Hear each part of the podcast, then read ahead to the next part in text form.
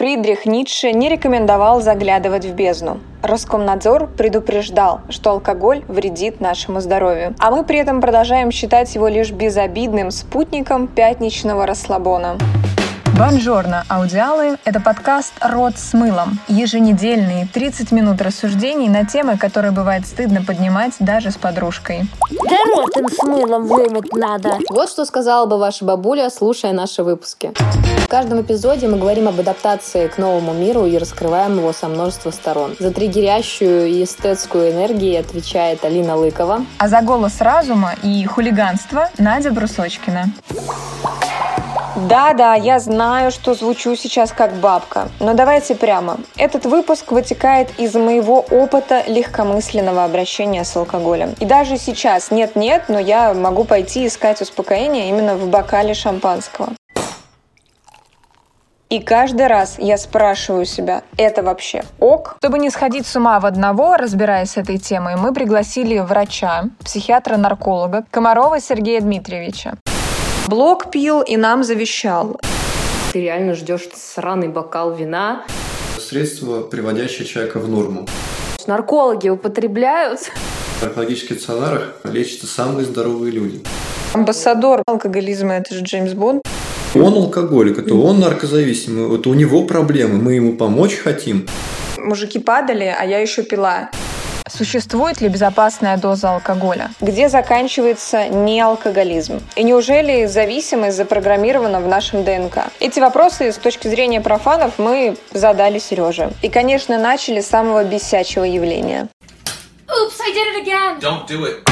Меня как психолога, в принципе, раздражают ролики, где там человек вначале говорит, типа, меня все спрашивают, как я там себя так хорошо чувствую, почему у меня такое всегда прекрасное настроение, да, и потом типа показывают бокал вина, что это просто дело в алкоголе. У людей складывается впечатление, что это норма, что если ты хреново себя чувствуешь, если ты нервничаешь, не знаю, не успеваешь, задалбываешься на своей работе, то это нормально закинуться вином и пойти дальше. Я в этом вижу не тотальный сговор и какое-то не сговор. тайное правительство все это придумало. Это очень четкое отражение отношения людей к вопросу и способу решать внутренние психологические проблемы. Э, Мне нравится, что из масс, в масс-медиа там перестали, например, рекламировать бухлишко, насколько я помню, после 10 уже это... Есть закон о, не о- рекламе, да, который все-таки Да. регламентирует эти все моменты. Меня этот момент радует, но э, хорошо бы еще на полках с винишком висело, типа, так ты не решишь свои проблемы. Как бы э, это бы меня хоть как-то удовлетворяло. Сереж, что ты думаешь об этих трендах? Да, алкоголь это он легален, да, он продается, совершеннолетний э, человек, любой может прийти его купить. Как будто бы это ваша ответственность. Да, на алкоголе же написано, по-моему, чрезмерное употребление вредит, вредит вашему здоровью. Но не написано, что алкоголь не решает проблемы, да, и что там может произойти зависимость, там еще что-то, еще И что-то. смотри, если я покупаю алкоголь для празднования, у меня нет по, по факту проблем, кроме ли- быстролетящих лет. А если ты не можешь прийти на праздник и не выпить алкоголь, то у тебя проблемы. Слишком уверенно, ты слишком уверенно Психологически. лицо, лицо сделала. Ну, У тебя психологически. Я не знаю, как насчет наркологических. нас убедить хочешь? Но психологически есть. Получается, ты не можешь нормально расслабиться и веселиться не под чем-то. цель нашей встречи сегодняшней разобраться, как так выходит, что у зависимости такой большой фан-клуб, причем меня лично пугает, как легко эта привычка весело проводить время превращается в довольно необратимые процессы зависимости. Зависимость, заболевание, психиатрический, алкогольный или другая какая-то наркотическая зависимость. Развивается это все, конечно же, не за один день и не с одной пробы. Тут начала говорить про какие-то посиделки, да, когда люди вместе собираются. Это, в принципе, мотив употребления алкоголя. Ну, с этого все и начинается. Да, там, начиная с момента первой пробы алкоголя человеком, да, чаще всего это в подростковом возрасте происходит. И дальше все зависит от того, какой эффект на человека оказывает первая проба алкоголя. Так, подожди. Надя, какой у тебя был первый раз с употреблением алкоголя? Тебе понравилось или нет? Простите, я не помню. А, не, все, вспомнила. Ну, Нет, мне не понравилось. Я вообще обиделась на всех своих родителей, что они мне налили шампанское в Новый год, и я быстро уснула, хотя обычно гуляла до утра. То есть по, по теории у Нади меньше шансов стать зависимой, да? У меня травма. Вопрос спорный, да. Спорный. Большая травма. Но вот это вот сидение за родительским столом, что там все пьют шампанское, а тебе не наливают, да, в какой-то момент привело к тому, что, типа, это как тяга к чему-то вот запретному. Вот я вырасту, и тогда я буду вот так делать. Почему я опять зацепилась за эту историю с подростковым периодом? Я помню, что я попробовала алкоголь и поняла, что ничего прикольного нет. Условно говоря, он невкусненький. Обычно еще возле тебя напивается какая-то подруга, которую тебе надо тащить домой. Ну, вот, вот эти все приколы подростковой жизни. И как бы думаешь, ну, проблем гораздо, гораздо больше, чем какого-то профита. Но при этом э, как будто бы это делают реально все. И у меня очень долгое время, поскольку я закончила школу и попала тут же в рабочую среду, творческую. То есть я пришла со школы сразу на телек, и там в целом довольно легкое отношение к алкоголю, потому что это еще есть вот эта замечательная корреляция, что если ты творческий, то обязательно, ну, как бы блок пил и нам завещал. И в какой-то момент, короче говоря, я поняла, что это становится, ну, таким, типа, встретились, а, давайте выпьем там, или что-нибудь там, еще какое-то что-то происходит. Да, часть, частью быта. У меня тоже есть 5 копеек. Пока я работала на хреновой работе, каждую пятницу после вот этой типа дерьмовой недели ты реально ждешь вот это вот там вот этот сраный бокал вина, чтобы тебя хоть как-то отпустило. Вот. Очень это, получается, понимаю. у меня была первая стадия алкоголизма. Ну, да? не совсем первой стадии. Это есть критерии первой стадии, да, вот, так сказать, про психологический мотив употребления. То есть алкоголь пьется уже не просто для того, чтобы в компании друзей расслабиться, да, например, наладить общение с людьми, в общем, создать эту атмосферу, да, приятно для того, чтобы снять напряжение, снять тревогу, раздражительность. То есть алкоголь начинает какой-то ну, антидепрессивный эффект оказывать свой. И вот это вот тоже как раз к первой стадии относится. Тема употребления, утрата соционного количественного контроля, психологически понятно человеку мотив употребления алкоголя, ну и чисто такой там биологический момент, уже возможно утрата рвотного рефлекса. Моя хорошая, накатила грусть? Накати ты. Мне хочется зарезюмировать. То есть, получается, все-таки не только психологи, но и наркологи считают, что если происходит употребление алкоголя для расслабления, то здесь уже есть определенный звоночек о возможном алкоголизме. Не совсем. Тут все-таки несколько... Вот, э, Ну, я поняла, что несколько факторов, но это звоночек. Да, в принципе, вот, да, говорюсь, я не являюсь ярым противником алкоголя. Да, это был еще один вопрос. Наркологи употребляют? Конечно, употребляют. Да, я никому не рекомендую этого делать. Сразу скажу, да, наверное, у многих возникнет вопрос, что... Сереж, есть ли безопасная доза употребления? Нет, безопасной дозы алкоголя нет, всех расстрою. Это и последний Подожди, а бокал вина для печени, чтобы кровушка бежала? Да она и так будет бежать из бокала вина, без бокала вина. Вино полезно да, для сосудов, но пейте виноградный сок. Да. Причем здесь э, вино-то, в общем-то. Последние исследования вообще говорят, что для лиц э, от 15 до 39 лет не существует безопасной дозы алкоголя. На Западе, например, да, они все в дринках изменяют, измеряют. То есть 1, 2, 3, 4 дринка. Вот один дринк это, если на русский язык перевести, то это 18 миллилитров этилового спирта 96%. Либо это 360 миллилитров пива, 100-150 миллилитров вина красного, пиво не крепленое, вино тоже не крепленое, по-моему, 40 или 50 миллилитров водки. То есть это считается одним дринком. Для лиц старше 40 лет эти же ученые допустили, что можно употреблять алкоголь детям старше 40 А лет. после 40, пожалуйста, да. Полезно. У тех, у кого нет хронических заболеваний. А есть такие после 40? Вы правильно говорите, да, это очень важная оговорка. Найдите, покажите мне человека, у которого нет хронических заболеваний после 40 лет. Вывод какой может делать? Нет безопасной дозы. Меня зацепило во всей этой истории, что зависимость формируется в голове. То есть, что это все психологическое какое-то твое, твое внутреннее состояние. Есть два компонента в зависимости. Это всегда психологический компонент и биологический. Есть гамк-эргический алкоголизм. Гамк – это гамма-аминомасляная кислота, основной тормозной медиатор в организме. Все расслабленные такие становятся в опьянении.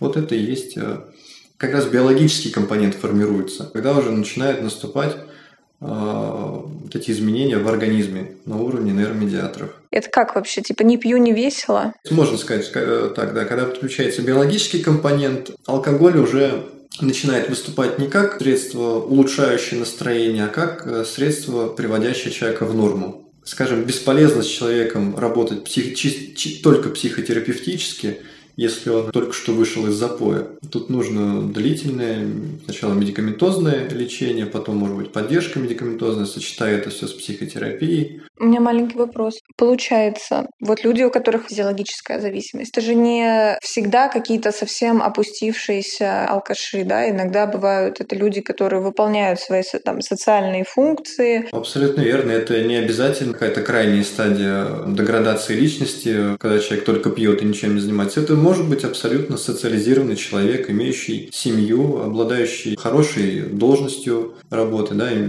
там, движимостью, недвижимостью. Ну, то есть полностью социализированный человек. Он ячейка общества. Но, скажем так, есть за ним такая слабость. В месяц, раз в несколько месяцев, раз в полгода он уходит в длительный запой. Ну, таких примеров, э, наверное, каждый может много привести. Если не с близкими, то обязательно Ну, ведь есть да, везде какой-нибудь есть великолепный специалист, которого все терпят за, как бы терпят его приколы вот такие, за то, что он какой-то молодец. Я, по крайней мере, такого знаю. Ну, да, да, примеров много. Вот э, знает, что человек умный, он работоспособный, он знает свое дело, но вот там он напьется и начинает куролесить. Да, если говорить о третьей стадии алкоголизма, до которой еще, говорится, нужно дожить, не все до нее доживают, толерантность э, к алкоголю снижается. То есть пил человек там, пол своей жизни по э, литру там, крепкого алкоголя. И вдруг ему этого становится много, ему не нужно так много алкоголя. Он начинает снижать объем потребляемого алкоголя. Это постоянная форма становится. То есть в течение дня по чуть-чуть, утром проснулся, ну, грубо говоря, да, и в течение дня пьет. Но там уже критерий третьей стадии – это деградация личности. То есть это абсолютно это суженный круг интересов, туннельное мышление. Просто люди так любят лапать эту фразу «туннельное мышление», а до него надо еще дожить, до туннельного мышления. Кстати говоря, в наркологических стационарах лечатся самые здоровые люди. Ну, то есть те, у кого больше всего шансов, Нет, те, у кого здоровья больше всего хватило, чтобы постоянно в наркологических больницах лечиться. Те, кто слабы здоровьем, да, как правило, Не выживают. ну да, ну, могут не дойти до больницы. Вау. То есть человек пьет, пьет, пьет, где-то так обрывается его жизнь. Сереж, ну ты так сейчас рассказываешь, и складывается как будто такое ощущение, что самое страшное в первой стадии алкоголизма это просто только то, что она может перерасти во вторую. Ключи можно потерять на пьянке. Ну вот как будто, да, вот так слушаешь, и как будто вот, ну, самый страшный, ну, на вторую стадию попаду, как бы. Вот там будет страшно. А на первой как-то и, и не страшно. Но это не, не совсем так выглядит ступенчато. Первая, вторая стадия, третья, не как вот передачи переключать. Да, это границы между стадиями, они э, ну, довольно размытые. Первая переходящая во вторую, вторая переходящая в третью. Ну, я не рассуждал вообще такими категориями, что страшно на первой стадии. Просто важно вот понять момент, да, и опять же про свою любимую систему употребления алкоголя. Мешает ли это человеку, э, да, влияет ли это на его жизнь, и видит ли человек сам проблему в этом. Сейчас, э, говорю, тренд на то, что выпивать по пятницам или, не знаю, бахнуть бокал винишка вечером, если у тебя плохое настроение, это вообще нормально. По поводу тренда, ну, наверное, можно сказать, что в кинематографе, да, в каких-то Да, там... медиа. Запрещенные сети, пожалуйста. Несложно представить картину, где главный герой фильма испытал какой-то стресс или что-то там случилось, он с бокалом садится у камина. Амбассадор, мне кажется, да, алкоголизма, это же Джеймс Бонд. У него три задачи. Бегать, соблазнять женщин и немножечко прибухивать между этими делами. Скажем, люди с э, несформированной психикой, подростков, да, можно отнести, могут для себя э, взять на заметку, ага, вот там что-то человек не так в жизни идет, стресс какой-то, или наоборот у него все хорошо в жизни что-то. Обязательно это должно сопровождаться употреблением алкоголя. И тренд на это, и как будто у всех складывается впечатление, что то, что называют первой стадией алкоголизма, это вообще, в принципе, какая-то типа норма. Ну, все же так делают, да? Такие пациенты к вам приходят. Про наших пациентов вообще очень сложно говорить. У них у большинства критика к своему состоянию и заболеванию снижена. Отрицание своей болезни, отрицание проблем. Эта проблема очевидна для всех из его окружения, кроме вот э, его самого. Ну, то есть он не сам приходит, раз он отрицает, его привозят да, за ручку. Да, тут разные мотивы бывают. Иногда человек просто допился и уже не может больше пить, и что-то нужно делать. Да, или родственники его заставляют. То есть, ну, мотивация, она чаще внешняя. Да, установка на лечение чаще всего внешняя. Алкоголик не признает, что он алкоголик. Да, ну в большинстве случаев. Нет, бывают пациенты, которые приходят сами, впервые обращающиеся за помощью. Да, и с ними, конечно, эффективнее всего и проще всего работать.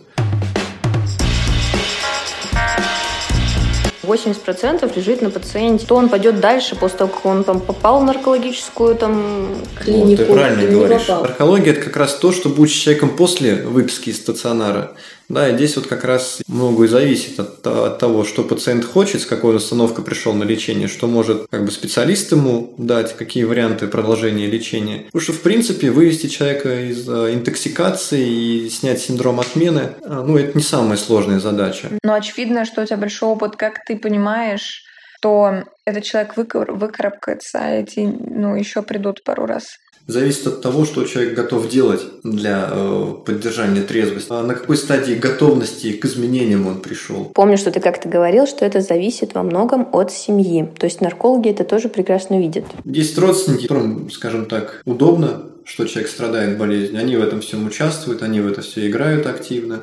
И вот, например, пришел к нам человек первый раз лечиться. Да, все замечательно. В стационаре у нас пролежал, пролечили его, достигли результата, отправляем его на следующий этап реабилитационный, где идет мощнейшая психотерапевтическая работа, где человек там по 12-шаговой программе, ну, без гипнозов, человек начинает э, идти по пути выздоровления, все понимает, он выходит из реп-центра другим человеком с определенными установками, и бац, он попадает в тот же самый социум, в то же самое окружение. Для себя он что-то поменял в голове, а для всех остальных – он остался тем же алкоголиком, тем же наркоманом. Родственники снова загоняют в срыв человека. Охренеть, а как это происходит? Если ты не видела своего знакомого полгода, то ты уже не умеешь права даже говорить, что ты знаешь этого человека. И как происходит, что тебя э, родственники обратно загоняют в срыв? Ну, если, допустим, ты с ними живешь, не знаю, с родителями, там еще с кем-то, ушел, полечился, пришел, там все те же товарищи, которые на него там также давят, там еще что-то, еще что-то. При этом они его уже идентифицируют как больного. Кстати, вот эта вот идентификация близкими тебя как больного – один из механизмов, который раковых больных очень быстренько сводит на тот свет, когда на тебя там все смотрят и воспринимают как супербольного. Ну, это как клеймо на человеке mm-hmm. стоит. Охренеть. И что делать? С этими людьми не общаться больше? В идеале. Пример какой-то вот можешь привести. Жена алкоголика, который пьет уже годами. Ой, там очень часто часто жене выгодно. Она становится спасателем в этой истории, она привыкла к этому, ей нравится быть спасателем, то жертвой становиться, то спасателем, то преследователем. И вот эта вот смена ролей, да, в этом треугольнике постоянная происходит. Она себя в этом находит, ей это нравится. Грубо звучит очень, может быть, непонятно. Нет, ей не интересно, чтобы он выздоровел, как бы это парадоксально, абсурдно не звучало. Как человеку из этого вылезти? В первую очередь разобраться в этой модели поведения. Как э, в этой игре э, победить? Никак. Не играть в нее. Но Родственникам они... это очень тяжело воспринимается, то, что мы ведем работу не только с пациентами, но и с родственниками. Потому что здесь, э, извиняюсь, в одну калитку это сложно вывести. Здесь нужна помощь со всех сторон. Некоторые родственники бывали случаи, что они очень сильно так скажем, возмущались. Вы хотите сказать, что мы больны, у нас нет это, проблем. Проблема мы его довели. Это он алкоголик, это он наркозависимый, это у него проблемы, мы ему помочь хотим. Потому что иногда это э, заканчивается тем, что доктор, это у вас, наверное, проблемы. Угу. Ну, это то же самое, когда родители приводят детей к психологу. Бывало такое, да, да. В нашем центре да, научном проводилось исследование, сравнивали генотип пациентов с генотипом врачей. У людей, страдающих зависимостями э, разными, есть определенный набор генотипа, скажем, дефицит там рецепторов такого-то типа или там э, сниженная выработка нейро... определенных нейромедиаторов, что дает предрасположенность человеку к зависимости и дает у него предпосылки для поискового поведения, так называемого. То есть человеку что-то в жизни не хватает, внутренняя какая-то пустота.